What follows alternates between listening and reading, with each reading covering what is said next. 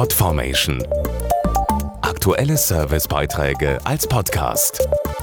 Regelmäßige Infos aus den Bereichen Service und Tipps.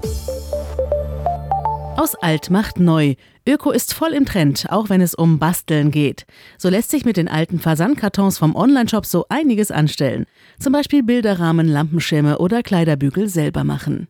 Ist das gelieferte Paket ausgepackt, geben viele die Versandkartons übers Altpapier direkt ins Recycling. Das ist auch gut so. Allerdings kann man den Pappkarton auch noch für etwas anderes nutzen.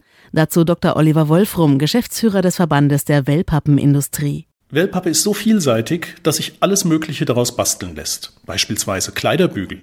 Mit einer Schere oder einem Messer lässt sich der Karton einfach in Einzelteile zerlegen. Darauf malen Sie dann die Umrisse eines Kleiderbügels oder Sie nehmen eine Schablone und schneiden die Konturen dann aus. Die Form kann so jeder bestimmen, wie er möchte. Wie sieht es aber mit der Stabilität und der Umweltverträglichkeit aus? Für den Bügel eignet sich festere Wellpappe mit mindestens zwei Wellenlagen. Bei Bedarf können Sie auch mehrere Zuschnitte einfach miteinander verkleben, dann hält so ein Bügel auch einen schweren Mantel aus.